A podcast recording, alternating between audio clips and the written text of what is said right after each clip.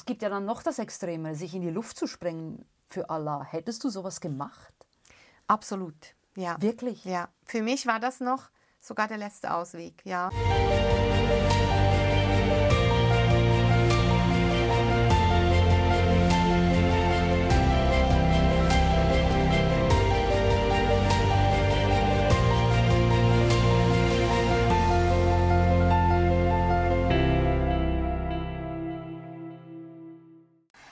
Herzlich willkommen zu True Life Stories mit Damaris Kofmel. Heute bei mir zu Gast ist eine wirklich sehr interessante Frau, nämlich die Flo. Herzlich willkommen bei mir im Studio. Herzlichen Dank. Flo, du bist ja als Kind, hast du den Bürgerkrieg im Libanon hautnah miterlebt und dann bist du über ganz, ganz, ganz viele Umwege, von denen wir ein bisschen was heute hören werden, schließlich in der Schweiz, hier in der Schweiz gelandet. Mhm. Und ähm, du hast ja auch kürzlich deine Biografie veröffentlicht, Durchbrecherin. Wirklich ein sehr lohnenswertes Buch. Wie mhm. ist denn deine Erinnerung an, an den Libanon und an den Krieg? Da warst du ja noch ganz, ganz klein. Ja, also ähm, so die ersten Erinnerungen waren tatsächlich, als ich noch sehr klein war. Das, da kann ich mich einfach noch daran erinnern, an die Angst, die man hat, wenn, wenn man dann wirklich angegriffen wird, wenn die Raketen kommen.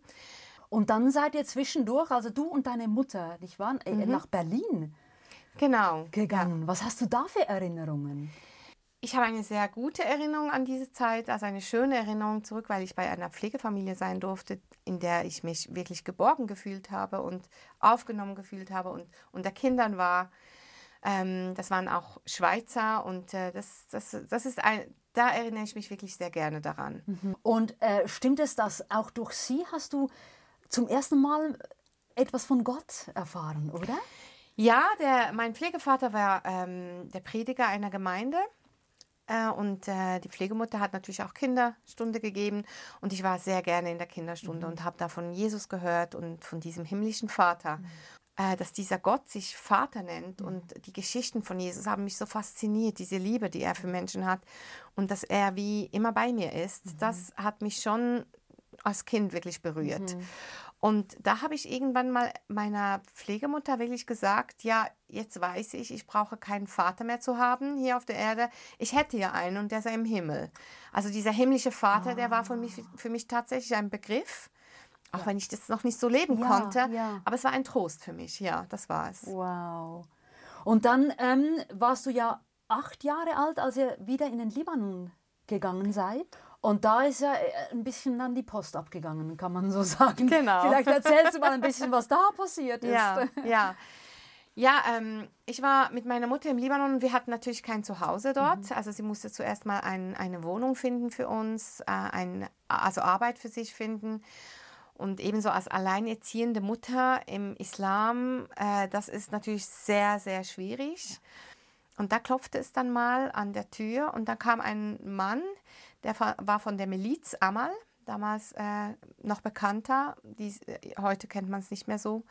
Die Amal-Miliz. Und er hat, kam aber in dem Auftrag eigentlich, mich als Halbweise zu unterstützen, weil man gesagt hat, mein Vater sei gestorben. Dieser ähm, Malik kam dann zu uns und hat mir diese Halbwaisenrente angeboten. Hm. Und diese Rente war sehr attraktiv für uns, aber für mich war er vor allem attraktiv, weil er für ja. mich so eine Vaterrolle einnahm. Also oh, wow. er war ein erwachsener Mann, der ja. sich um mich kümmerte. Ja. Und ich habe ihn vom ersten Augenblick an sehr ähm, bewundert. Und er hat dann tatsächlich mich auch gefragt, ob ich äh, mit ihm mitgehen möchte in eine Koranstunde und mich auch verschleiern möchte. Und das war für mich, also ich habe da nicht eine Sekunde gezögert ja, oder ja. meinen Glauben hinterfragt, ja. sondern ich war da sofort dabei, weil ich mir da wirklich Halt versprochen hatte wow. davon. Genau. Ich bin da so reingerutscht. Ich habe dann so den Hass gelernt. Also was war denn das Ziel? Das Ziel euch? war dann wirklich den Feind und das war in diesem Moment wirklich Israel, die Juden. Ja das waren unsere Feinde und diesen zu eliminieren. Das wow. war unser Ziel, unser ja. Land zu verteidigen. Also ja. Patriotismus ist einfach sehr groß geschrieben bei ja. uns Arabern. Ja. Und ähm, da haben sie mich wirklich total erwischt. Also da war ich Feuer und Flamme und voll dabei. Das wow. war für mich, habe ich nicht einen Moment daran gezweifelt, ja. Da ging es immer darum, die, die besetzten Gebiete zu halten in dem Sinn. Also wir hatten ja nicht nur Krieg mit Israel, sondern wir hatten auch Bürgerkrieg. Wir hatten Krieg mit den Christen. Und wenn wir dann ein Gebiet besetzt hatten, musste man das auch halten. Und da Ja. war ich einfach äh, dabei mit den Männern, sei das an der Front gewesen oder an den Checkpoints, die wir hatten. Und äh, dann durfte ich schießen lernen, durfte ich lernen, wie man die Gewehre auseinander nimmt. Und ich habe mich natürlich immer stark gefühlt dabei. Wow. Und habe da meine Identität gesucht. Ja. Und ähm, es gab meinem Leben wie einen Sinn. Ich hatte wie einfach keinen anderen Sinn, als für dieses Land zu kämpfen und vor allem bei diesen Menschen zu sein. Das war, das war so mein großes Ziel. Und so mit acht Jahren, also im Islam ist es so, dass man mit, als Mädchen mit neun Jahren die Gebote alle einhält und ähm, sich nach diesen Richtlinien hält. Und ich habe das schon mit acht dann wirklich durch- durchgezogen. Sei das das Fasten, das Beten, das Verschleiern. Ich war da immer mittendrin, um meine Identität zu finden, denke ich, ja. Wow. Und weil ich eben keinen Vater hatte und mir dieser Malik eigentlich diese Vaterrolle geben wollte auch, war ich sehr viel bei ihm und mit ihm unterwegs und kam da dadurch auch in, in diese Rolle rein. ja, ja, ja, ja. Ja, und, und deine Mutter, hat der das gefallen? Hat sie das gut gefunden? Nein, gar nicht. Gar nicht? Nein, nein. Meine Mutter ist äh, geborene Muslima, das ist so tatsächlich. Aber sie hat immer Freiheit geliebt. Sie hat immer ähm, gesagt, ich brauche nicht mehr als meine Ehrlichkeit und dass ich äh, echt lebe. Und ich muss da weder mich verschleiern, noch muss ich fasten, noch muss ich beten. Das hat sie immer für nicht nötig gehalten. Und es war dann auch mal so wirklich, dass sie mich ähm, eines Tages mal einfach, sie wollte mal ihre Ruhe, Ruhe haben, hat mich dann auch dort deponiert, hat mich dann auch ein bisschen vergessen. Und äh, für mich war das auch die volle Bestätigung, dass ich eigentlich nicht zu ihr gehöre. Ich konnte sie da einfach loslassen und fand da, wenn du mich nicht mehr willst, weil du einfach, weil ich dir im Weg bin, so habe ich mich da gefühlt, dann bleibe ich eben hier. Und das hat man natürlich auch sehr gern gemacht. Man Ja. hat dann auch einen Ja. Feind gefunden in ihr, dass ich überhaupt das miterleben musste, wie eine Frau in eine, in eine ehelose Frau in dem Sinn so lebt, so f- frei lebt, Ja. war für sie Grund genug, eigentlich meine Mutter ähm, zu verurteilen und Ja. sie umzubringen. Das war wirklich unser Ziel. Oh, Und das du finde ich- da mitgemacht? Ja, das finde ich so krass. Ich, ich habe meine Mutter über alles geliebt. Ich habe ich hab so, ich bin ein Mensch, der sehr sensibel ist, sehr viel Erbarmen hat. Und ich war da so ein hartherziger Mensch geworden, also hartherziges Kind geworden, das wirklich bereit gewesen wäre, meine Mutter auch umzubringen. Aber, weil, aber ihr habt das nicht getan. nein, wir haben es geplant. Aber Gott sei Dank ist es nicht so weit gekommen, ja. Ja. Also du warst ja wirklich hardcore, also mit, Ja. mit deinem muslimischen Glauben und so. Und bist du auch so weit gegangen oder hättest du, es gibt ja dann noch das Extreme, sich in die Luft zu sprengen für Allah. Hättest du sowas gemacht? Absolut, ja. Wirklich? Ja. Für mich war das noch sogar der letzte Ausweg, ja. Echt?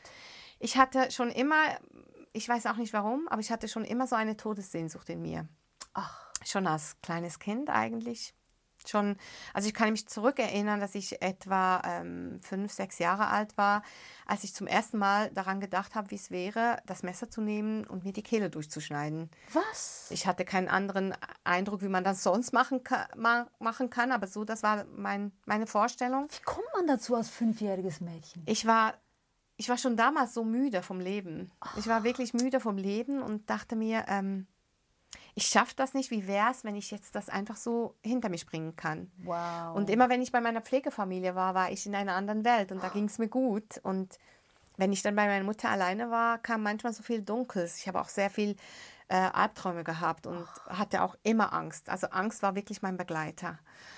Und daher war es für mich naheliegend. Also es war so, ich war ähm, immer voll motiviert an der Front dabei, wenn ich irgendwie sein, dabei sein konnte. Ich habe auch, wenn ich nicht an der Front gekämpft habe, habe ich auch ähm, Waffen transportiert, sei es irgendwo unter meinem Chador, schön versteckt, Frauen kann man nicht äh, durchsuchen, sei das in ein Krankenhaus rein, sei das über die Grenze.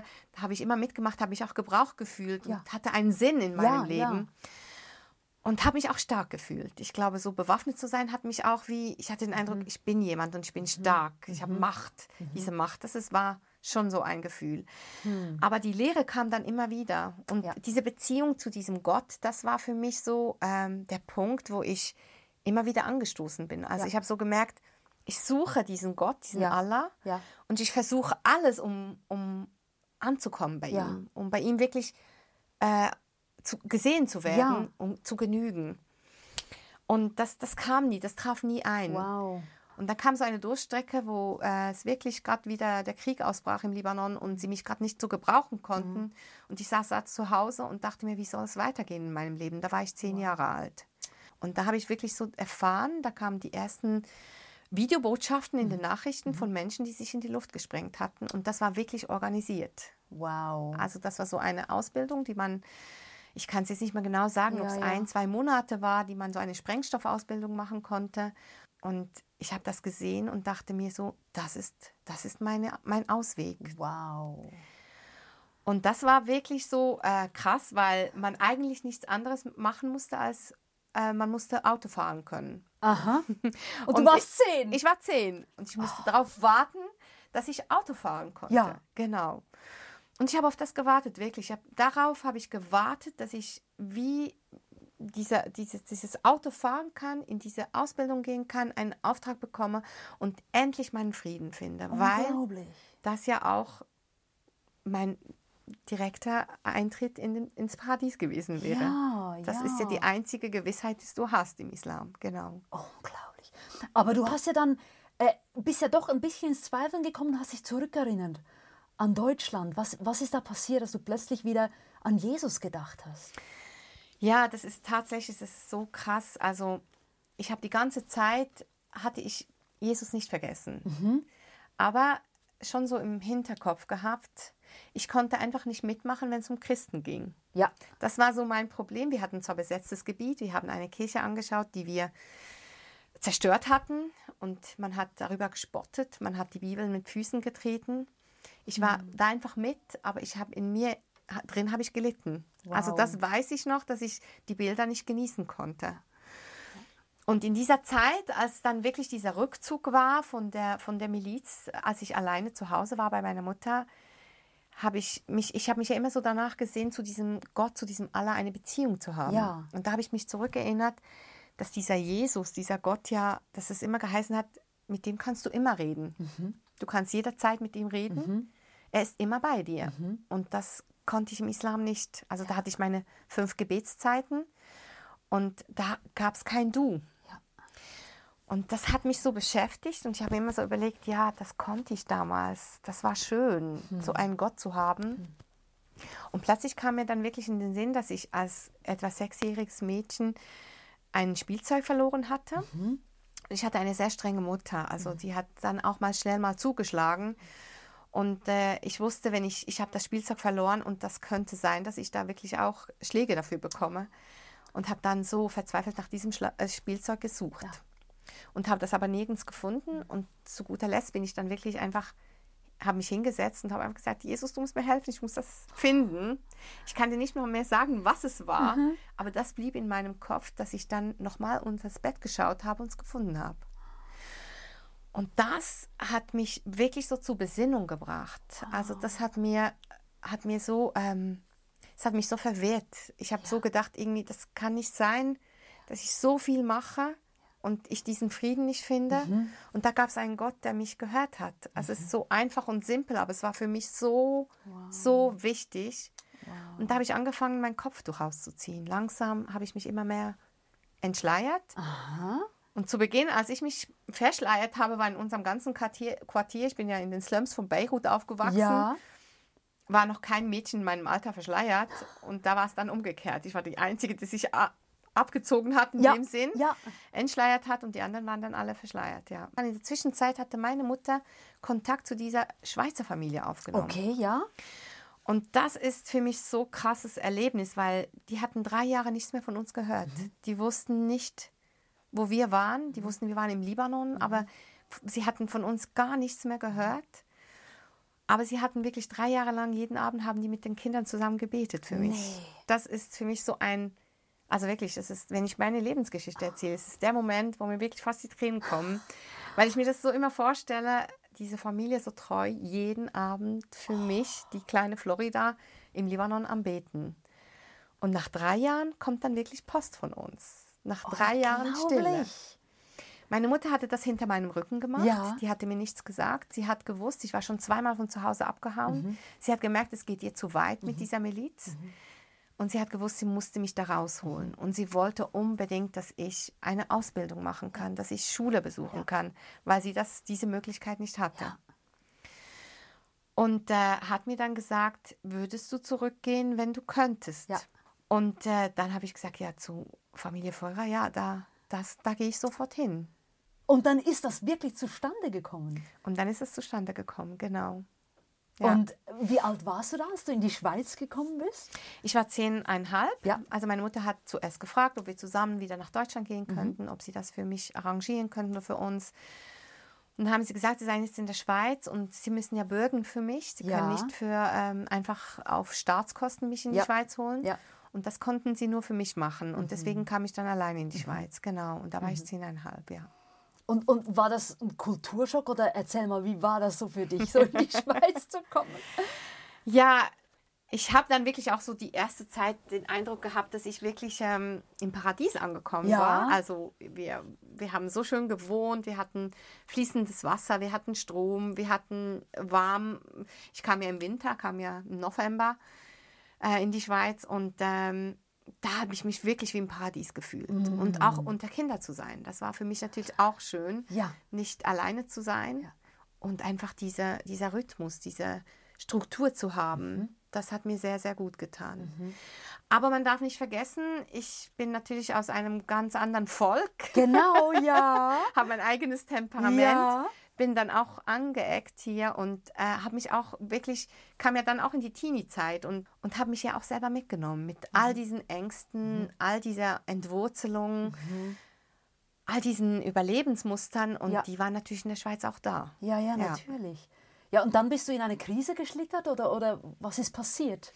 Ja, ich, also ich habe dann immer, ich hatte ja immer noch Verfolgungswahn. Also ich Ja. hatte immer diese Angst, diese, ich habe immer so wie ein, die, ein, die unsichtbare Welt habe ich immer gespürt. Ich Wow. habe immer den Eindruck gehabt, mir sitzen Dämonen im Eck, Nacken. Und, aber ich hatte immer etwas, woran ich mich festgehalten habe. Und es war für mich natürlich auch sehr schön, mal ähm, unter Menschen zu sein, die einen Glauben haben, äh, der irgendwo Ha- Hand und Fuß hatte. Also das war für mich so etwas ganz Wichtiges. Ich habe sie mal nur beobachtet. Ich wollte nicht von einer Religion in die andere rutschen. Und habe dann wirklich nach drei Jahren, habe ich dann gemerkt, doch, das ist dieser Glauben, den ich leben möchte. Und dann hast du dich auch dazu entschieden, ganz bewusst? Genau, ich habe dann mit 13 Jahren, habe ich dann mein Leben Jesus übergeben. Ja, Oh, genau. wow. Aber ich wusste natürlich, dass das äh, im Libanon nicht gut ankommen würde. Ja, ja. Und das ist dann tatsächlich auch irgendwie in den Libanon gekommen. Ich bekam dann einen Anruf von jemandem, der mir dann mich also ganz klar gefragt hat, hast du, bist du jetzt Christ? Und dass du weißt genau, was die Wahrheit ist und du musst dich ändern. Ja. Und da konnte ich wirklich, trotz meinen 13 Jahren, konnte ich da sagen, schau, ich weiß, was für mich richtig ist. Wow. Und habe dann aber auch meiner Mutter eine Kassette gemacht und mich verabschiedet. Habe ja wirklich gesagt, schau, ich habe mich für diesen Glauben entschieden und ich verstehe das, wenn du nichts mehr mit mir zu tun haben möchtest. Ja. Weil das ist ja auch wie ganz äh, offiziell im Islam, dass wenn du deinen Glauben verrätst, dann verrätst du auch die Familie, verrätst Wow. du dein Land, das gehört alles zusammen. Erstaunlicherweise war aber meine Mutter so, dass sie gesagt hat, ähm, du weißt, was du tust Mhm. und ich stehe hinter dir. Unglaublich. Ja, das war, war sehr erstaunlich, ja, genau. Jetzt überspringen wir ein paar Dinge, nicht wahr? Ja, genau. Das ist ja so viel. Du hast eine Lehre gemacht, dann wurde ganz starke Diabetes bei dir Mhm. auch festgestellt. Also es sind viele Dinge auch passiert, die nicht so toll waren. Und dann mit 21 Jahren, wenn ich das richtig im Genau. Buch gelesen habe, war dann eigentlich ein Tiefschlag. Vielleicht Genau. kannst du uns darüber was erzählen. Es hat mit Diabetes angefangen. Ich musste damit klarkommen, dass ich nicht mehr alles essen durfte, was ich wollte. Kam dann auch dazu, dass ich eine dreijährige jährige Beziehung beendet hatte, die, die, was ich immer, ich hatte immer den Eindruck, ich muss jetzt jemanden finden, der mich liebt, so wie ich bin, damit ich endlich meinen Platz finde Ja. in dieser Welt. Und dann ist diese Beziehung, aus- geht diese Beziehung auseinander. Und dann war auch noch jemand, der mir nicht sehr nah war, aber den ich sehr äh, schätzte, ist dann bei einem Autounfall verunglückt. Und dann habe ich mich an einem Mann festgehalten. Und das war dann nichts. Und dann fiel ich so wirklich in freiem Fall. Und ich hatte schon sehr lange den Eindruck, ich bin einfach zu sensibel für diese Welt. Das war wirklich so eine Stimme in mir, die mir das auch immer gesagt hat, gesagt, Flo, du kannst hier nicht leben. Du bist viel zu sensibel und eigentlich bist du auch eine Belastung für alle. Das war wirklich so mein Tenor Ja. in mir. Ja. Und ich wusste einfach, ich möchte jetzt einfach mal gehen. Und zwar dort, wo ich wirklich Frieden finde. Und das wäre bei Gott gewesen. Hm. Und das war dann meine Motivation, wirklich ein Ende zu machen, dem Ganzen. Und es war dann auch so, dass ich äh, alles zwar vorbereitet hatte, aber nicht mehr auf mein Zimmer gehen konnte. Und dann hatte ich einfach nur noch mein weniges Insulin, das ich dabei hatte. Und ging dann an die Aare und wollte sehr, sehr gerne eigentlich wie in Ohnmacht fallen und in die Aare fallen, damit ich auch gar nicht in Versuchen komme zu schwimmen. So in dem Sinn. Also es war alles durchdacht Ja. und ich wollte wirklich sterben, weil Ja. ich mir nichts, ich konnte mir nicht vorstellen, dass ich irgendwann in meinem Leben diese Ruhe, diesen Frieden, diese Freude eigentlich wirklich finden könnte. Das konnte ich mir nicht vorstellen, ohne Angst zu leben. Und ich habe dann wirklich an diesem Aare-Ufer gebetet, habe zu Gott wirklich geschrien und gesagt, nimm mich zu dir, bei dir. Bei dir kann ich mich wohlfühlen. Da kann ich zu Hause ankommen. Das war wirklich so meine Motivation, ja. Ja, und dann, Gott sei Dank bist du noch hier. Ja, Was ist denn ja. passiert? Ja, also man hat mich dann auch gefunden. Ja. Ich wurde dann tatsächlich ohnmächtig, aber bin dann nicht in die Aare gefallen, sondern ans Ufer. Man hat mich gefunden. Ich bin dann aufgewacht im, im, ähm, äh, im Sanitätswagen zum ersten Mal und dann bin ich wieder weggetreten, bin dann wieder im Krankenhaus aufgewacht und es war für mich ganz, ganz schlimm, weil ich gemerkt hatte, dass jetzt alles noch viel schlimmer war. Jetzt wusste man, wie Ja. ich wirklich war, weil Ja. ich war ja immer so aufgestellt, wenn ich unter Menschen war und Ja. das konnte ich dann nicht mehr verstecken. Und das war für mich wirklich ein sehr ähm, schlimmer Moment, also so eine Auswegslosigkeit, eine Auswegslosigkeit, aus der ich irgendwie nicht mehr rausfinden konnte. Und dann ähm, habe ich wirklich einfach gesagt, ich, ich, ich, ich muss das nochmal machen. Ich muss, ich muss dem Leben ein Ende setzen. Aber ich war ja dann in diesem Krankenhaus Ja. überwacht und äh, die hatten dann einfach so den Eindruck, sie müssten mich auch wie wirklich überwachen, mir das Insulin wegnehmen. Aber ich habe gesagt, so, jetzt, ich muss mein Insulin haben und ich möchte auf mein Zimmer. Ich hatte da ein Praktikum gemacht in, einem, äh, in einer Psychiatrie. Deswegen war ich dort bei der ARA, genau. Und äh, habe dann gesagt, ich möchte auf mein Zimmer gehen und meine Sachen holen gehen. Und die haben mir das dann auch erlaubt. Ja. Und dann wusste ich, jetzt kann ich es durchziehen. Zwei, drei Stunden wird mich niemand vermissen. Ach. Weil ich konnte jetzt, es wusste niemand, dass ich auf dem Zimmer war. Ja. Und ich saß da so auf meinem Bett und wollte wirklich dem Ganzen ein Ende setzen und hatte dann alle meine Sachen da und da habe ich wirklich den Eindruck gehabt, da sitzt Gott wie neben mir und sagt mir, hey Flo, du hast eine zweite Chance bekommen. Möchtest du das jetzt wirklich durchziehen?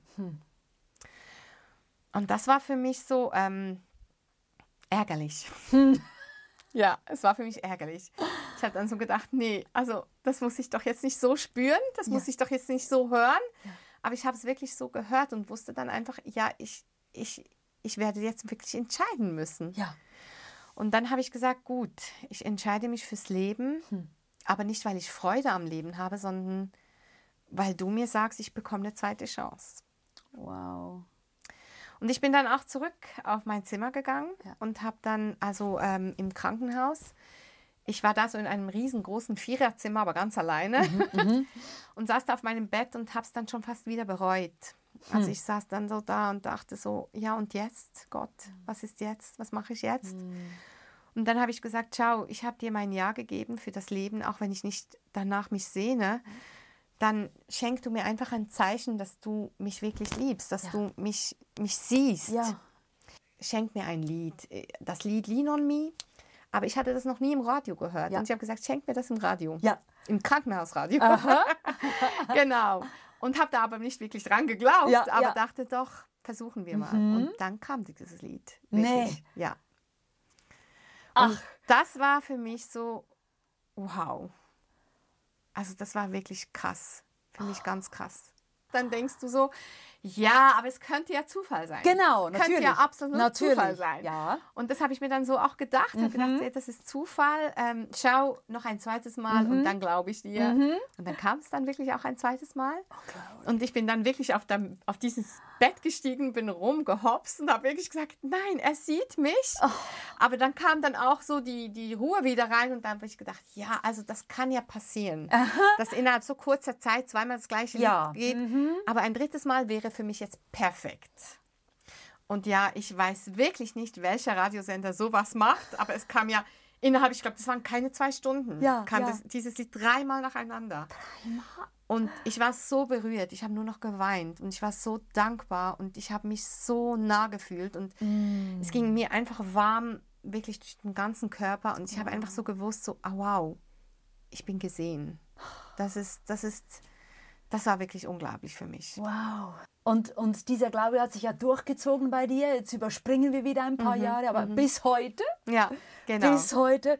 Und ähm, jetzt machen wir wirklich einen Riesensprung. Also heute bist du verheiratet und du bist Mama einer 13-jährigen Tochter.